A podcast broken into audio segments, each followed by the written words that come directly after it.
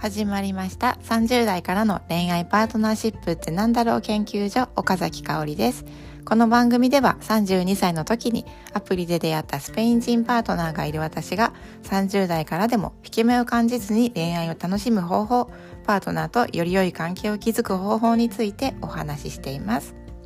今日のテーマは20代後半から30代前半のモヤモヤクォータークライシスクォータークライシスって聞いたことありますか？私はですね最近知ったんですがああ私20代後半の時クォータークライシスだったって自分で思ったんですよなので、まあ、このね20代後半から30代前半のモヤモヤについていやこんなことがあるって知っておきたかったなって今現在33歳の私は思うので今日はこのクォータークライシスについてまたそのね対処法についてお話をしていきたいと思います。まずではクォータークライシスって何っていう話なんですが人生の4分の1が過ぎた時に訪れる幸福の低迷期のこと。いろんな心理学の方心理学者がね提唱しています。で分かりやすく説明するために私のクォータークライシスっていうのを例に挙げてお話しますね。私がどんなクォータークライシスに陥ったかっていうとまずとにかくですね仕事恋愛キャリアについていろんなことに悩みました。でじゃあ例えば仕事はどんなことを悩んだかっていうと私保育士を保育士公務員を28歳の時に辞めてフリーランスになったんですが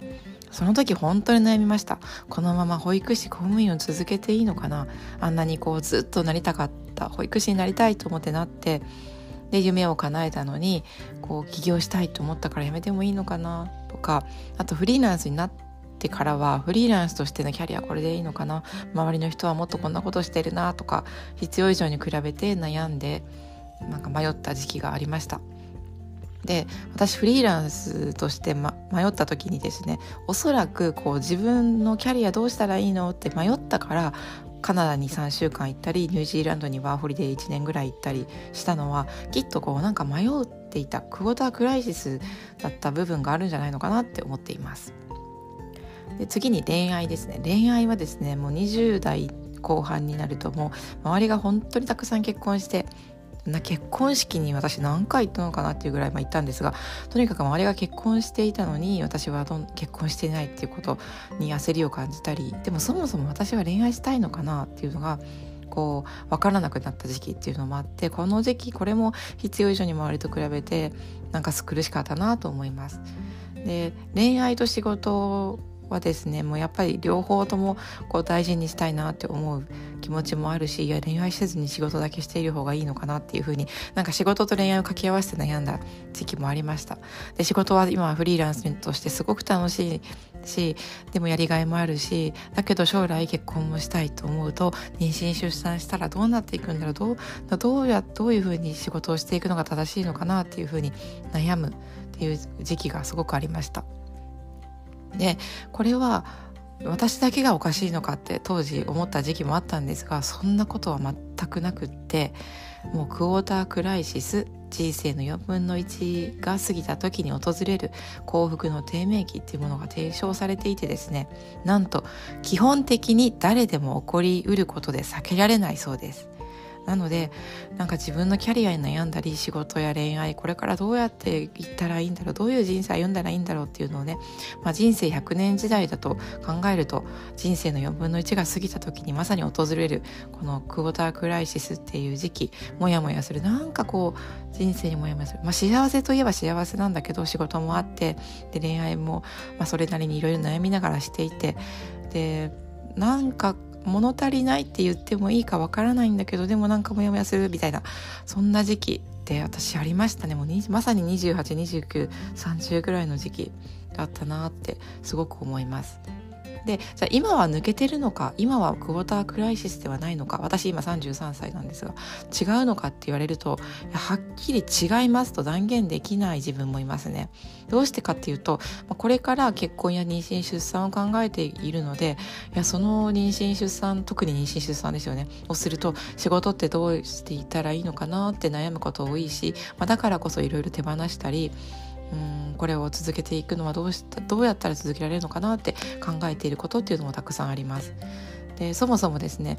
結婚については本当にどこでどの国で私はもうパートナーがスペイン人だからどの国で結婚ししようかなとかどの国の制度がいいのかなとか、まあ、そもそも法律婚なのか事実婚なのかとか、まあ、そういうことも含めていろんなことを考えているので、まあ、これがクォータークライシスかそう違うのかってことは全然大事なことではないんですが、まあ、とにかくいろんなことを考えている今があるなと思います。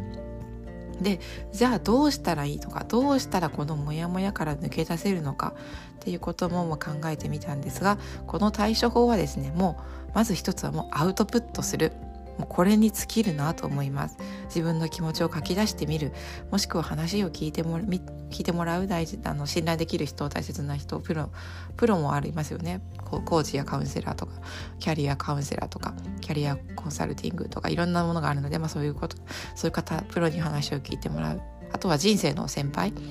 こんな時ありましたか？とかこんな時はどうやって乗り越えてきましたか？っていうのを聞いてみる。っていうことによってあ自分をまず知ること。自分はこんなことを思ってるんだっていうことを知る。あとはプロに聞いてもらうと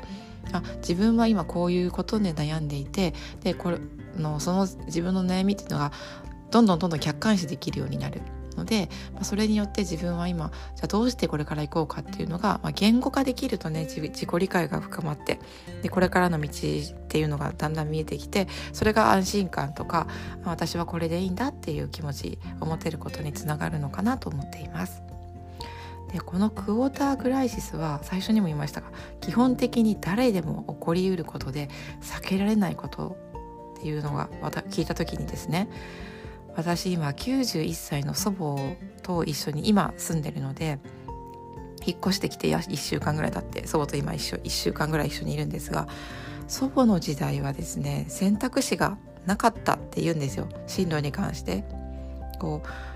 やりたい好きなことは何とか得意なことは何って言って仕事を考えるなんていう選択肢はなくってこう嫁いだ家が農家だったらもう農家になるっていうこと、まあ、そういう人生だったっていうのを聞いてですねあ選べるっていうのは幸せなことなんだなっていうのを思ったんですけど今は選べるからこそこのクォータークライシスっていう言葉、まあ、このクォータークライシスっていう概念というか、まあ、それがこう生まれるようになったのかなっていうのも思ったんですよね。で、まあ、選択肢があるってことは幸せなんですけど選択肢があるからこそ悩むことも増えるんですよね。なんかこうもどかしいなでもそれってとっても幸せなことだなっていうなんかこう祖母と話していろんなことを感じました。でこのモヤモヤにいる時って正解は何なんだろう？どういうこう決定をしたら自分は一番幸せなんだろうっていうのは思うんですけどこれってもちろん正解はないですよね。こんなこのこの結婚をしたらいい法律婚をした方がいいとか事実婚をした方がいいとか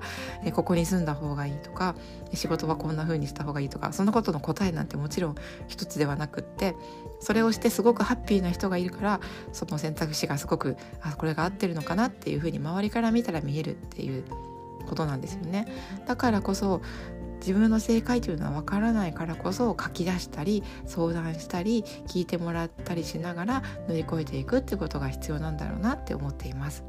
でもうとにかく悩んだら書き出してで人に相談したいと思ったら相談してでもし困ったら誰かを頼りながらこのクォータークライシスっていうのを乗り越えていってほしいなって思うし私自身も結婚やえー、仕事についてこのバランスとかそんなことについていろいろ自分もプロに頼りながらあとは自分で書き出したり、まあ、こうやってラジオで発信したりしながら、えー、自分も考えていきたいなって思っています。いや20代後半2829の時本当に悩んだんです今よりもっと悩んでたんですよね人生どうしたらいいんだろうって起業したけどこのままで私本当にいいのかなとかちょっと必要以上に、まあ、SNS でたくさん情報入ってくるのであの周りと比べて私はこのままで本当に大丈夫なんだろうかって悩んだんですけどまずはですね悩んでもいいもう基本的に誰でも起こり起こりうるので全然その悩みっていうのはおかしくないんだよってことを一番伝えたいと思っています。で悩んで